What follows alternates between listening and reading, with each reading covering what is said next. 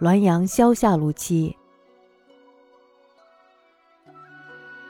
汉魃为虐，见云汉之诗，诗事出经典矣。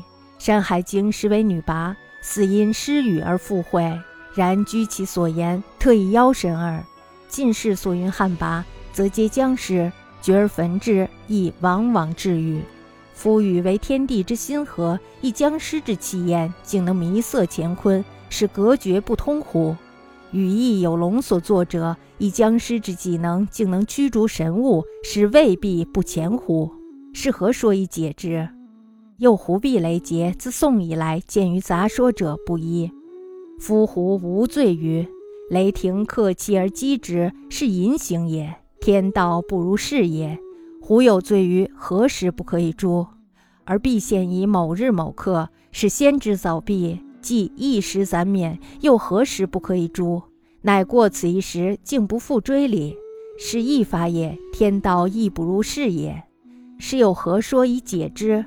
偶约近人夜谈丛书，见所载焚汉魃一事，胡必结二事，因计所疑。似格物穷力者详之。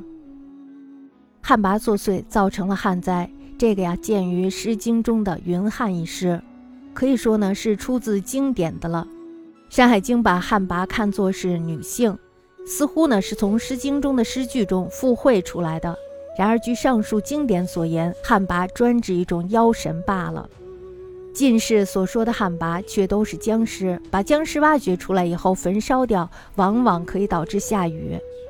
可是呢，雨是天地二气结合的产物，一具僵尸的气焰就能色满乾坤，使天地二气隔绝不通吗？雨也有龙星而成的，一具僵尸的脊梁就能驱逐神物，使龙畏惧回避，不再前来。这又如何解释呢？还有呢，就是胡避雷击的事件。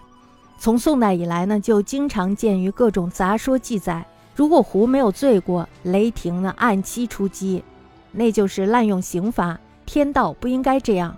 如果胡有罪的话，何时不可以诛杀？为什么要必定限制在某日某刻，让其预先知道，提前躲避呢？即使是一时侥幸躲过，又何时不可以诛杀呢？为什么过了规定的时刻，竟不再追究了呢？这显然呀是失于刑罚，天道不应该是这样的，又该怎么解释呢？